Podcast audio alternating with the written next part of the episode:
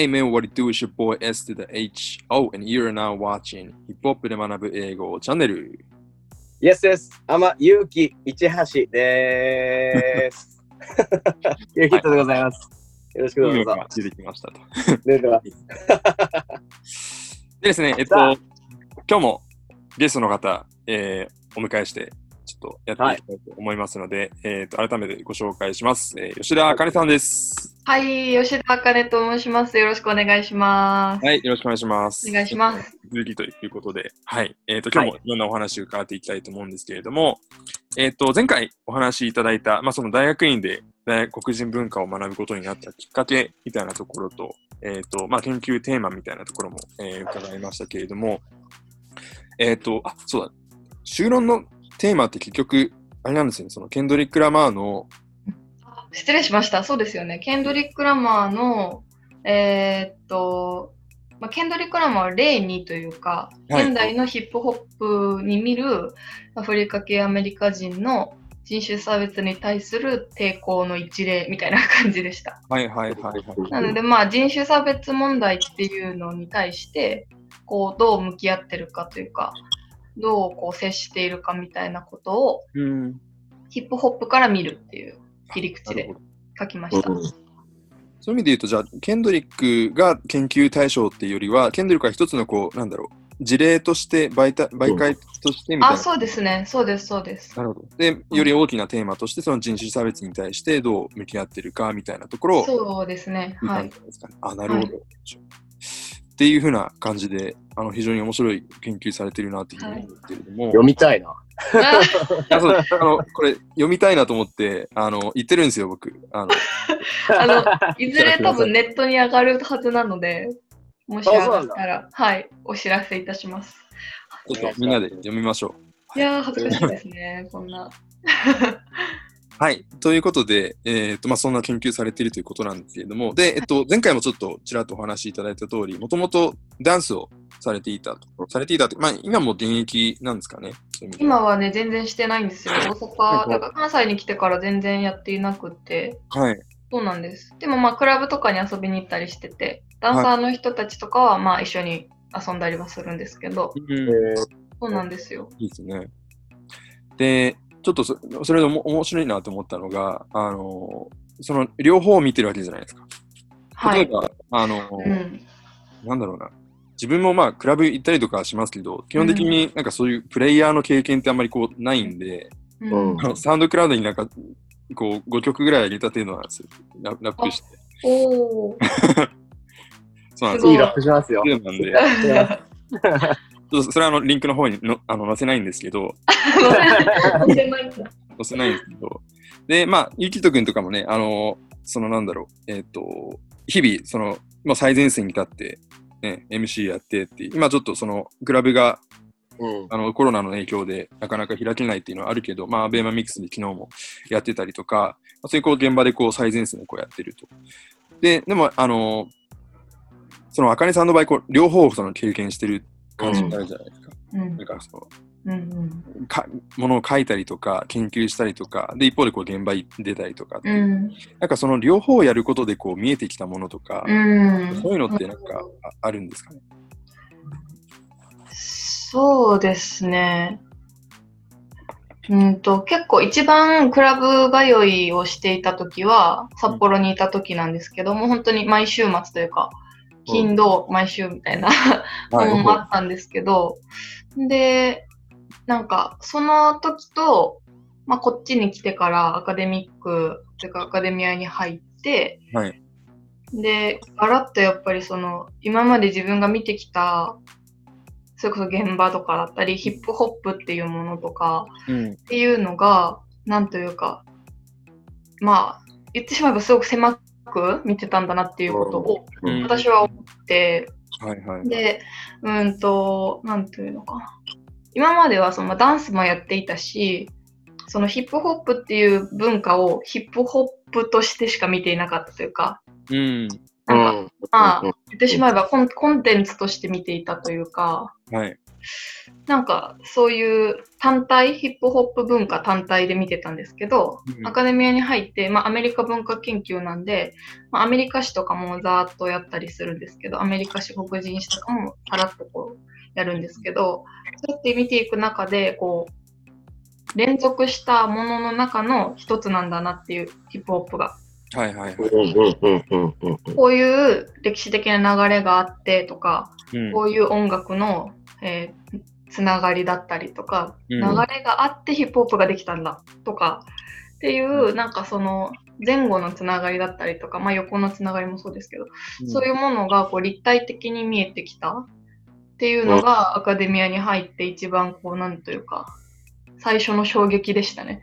うん。うん。うんなん。で、こう、うんななんだろう、今までそのヒップホップっていうのはまあダンスもやってたけど、ただの遊びだったりとか、うん、なんか本当まあコンテンツのようなものだったんですけど、うん。そうじゃなくて、やっぱりその文化なんで人間の営みだっていうのをうん再確認して、うん、なんかこう、だからこう歴史的な重みだったりとかっていうのも一つ一つにこうやっぱり色濃く現れてる。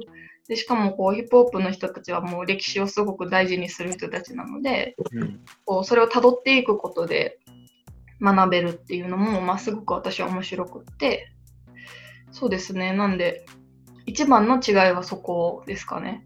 うんで、うんその後に、そのアカデミアに入ってからもクラブに通ったりするわけですけど、そこでまた見えてくるものもどんどん変わっていくというか、はいはい。あこの曲でみんな踊ってるけど意味わかってんのかなとか、そういうのも、やっぱりなんか、ね、どんどん考えるようになったりとかして、うんうん、自分的にはなんかすごくこう、うん、どんどん見えるものが変わっていく2年間でしたね。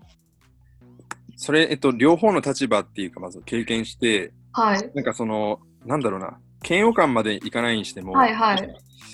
あの、例えばその、だもうダンサーの立場から見て、アカデミアの方に対してこう言いたいこととか、あるいは逆にこう、アカうんアカデミアの方の立場で、うんえっ、と、まあ、いわゆるこう現場の人たちにこう言いたいこととか、うんなんかそういうのってこう出てきたりするもんですかね？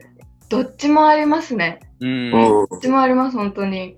なんか、アカデミアの立場からだったら、例えばもう本当にあれですけど、N ワードの問題とかうんうんは、もうなんか、日々、目に、耳にするので、うん。どうしてったらいいんだろうなっていうのはいつもこう、その度に考える。はいはいはい。うん、どうアプローチしていったらいいのかなとかはやっぱりそのアカデミアの立場からだからこそ考えることだとも思うしうんで逆にダンサーというかまあ現場の立場からアカデミアだといや正直なんかそのヒップホップの書き物というかする人は結構研究者の中だと文学の人とかが多くて、まあ、いるんですよ一定数。はい。うん。でもやっぱりその現場は知らないとかうん。っていう人たちが逆にアカデミアの方だともちろん多いので、うん。うんなんかそうですね。うーんと、なんと言うんでしょうね。現場。とうーん。ダンサーからアカデミアの方に対してもの、なんか言いたいことじゃないですけど、なんか、じゃなくて、私はだからこう強強みがあるなっていうくらいですか、うんなんか武器になるなくらい。はいはい。うん。なんか、別にアカデミアに対して何かしてほしいとかはないんですけど、なんかこう、どっちも知ってて自分はラッキーだなっていうくらいの感じですかね。うん。間違いなうんく強みだと思いますね。うんうん。えー面白いですね、でも。両方とも経験して。いや、そう、あの、僕もよく、あの見るのが、N ワードとかもそうですし、うん、あとなんか、子供たちのダンス、おーあ選曲に、こあう、結構、はいはいはいパー。ド入ってるやつを使われるみたいな、こう、例が結構出てきたりはいはい。で、自分も見てて、あ、これ、なんか先生とかどういう感じで選んでるのかなとかってこう思あうあるんです。でもなんかそれうんずっと言ってるだけだと、なんかもうただのうるさいおっさんじゃないですか。なんで、なんかそういうところがこう、両方分かってる人がいるっていうのはすごいなんか大事ななのるほど。なるほど、うんなるほど。あ、そうですね。そうですね。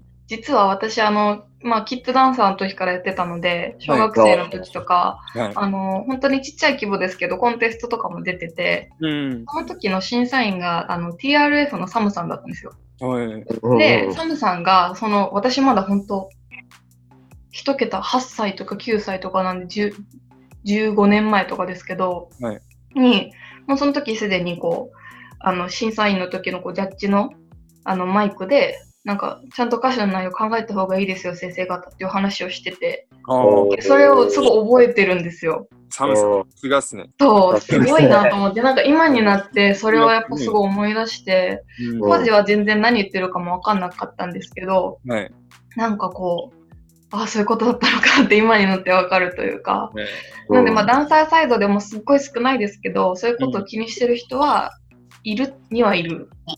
でもそれが、そういう考え方とかが浸透してはいないので、うん。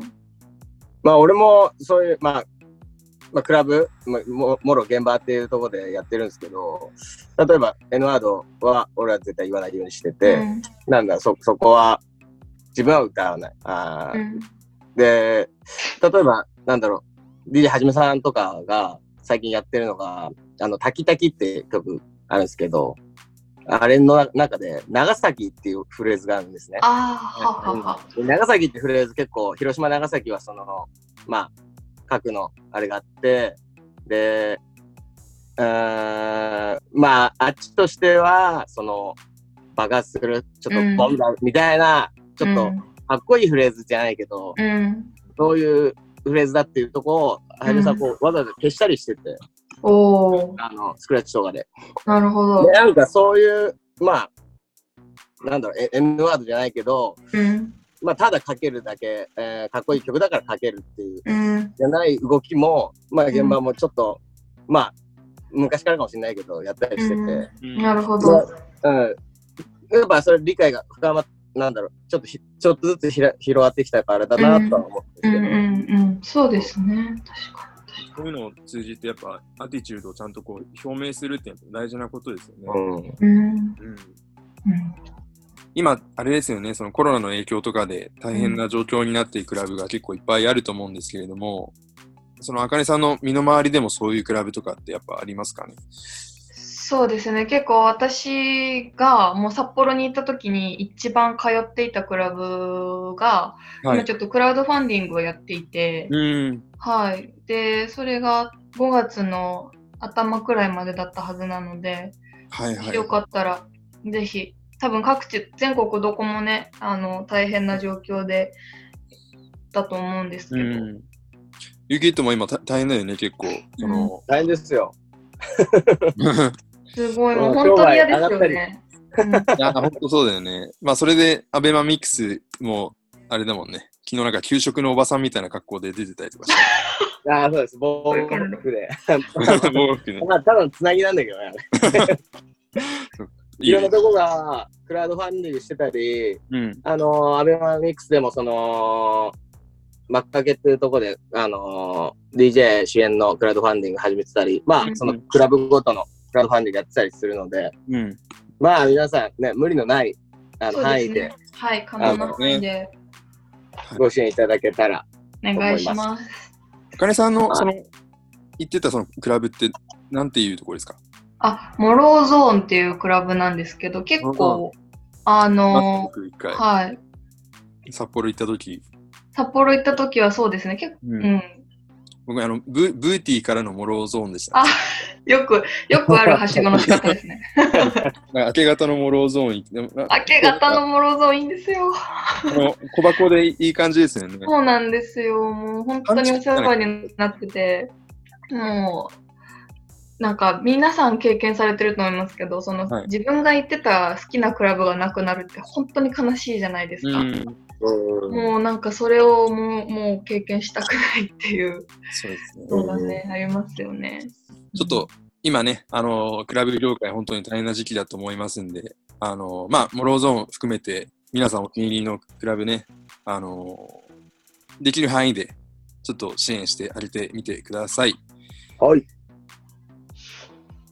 はい、ということで、ちょっとこのまま行くとどんどん話してしまいそうなので、一旦ちょっとここで、えっと、はい切りたいと思いますので、えはいー切りたいと思いますので、えそうですねはい、ということで、次回も、えっと、また、えー吉田茜さん、えーお迎えしていきたいと思います。えーはいえーと引き続きよろしくお願いします。はい。また、あの、興味深い話聞けるので、皆さん、チャンネル登録ぜひ。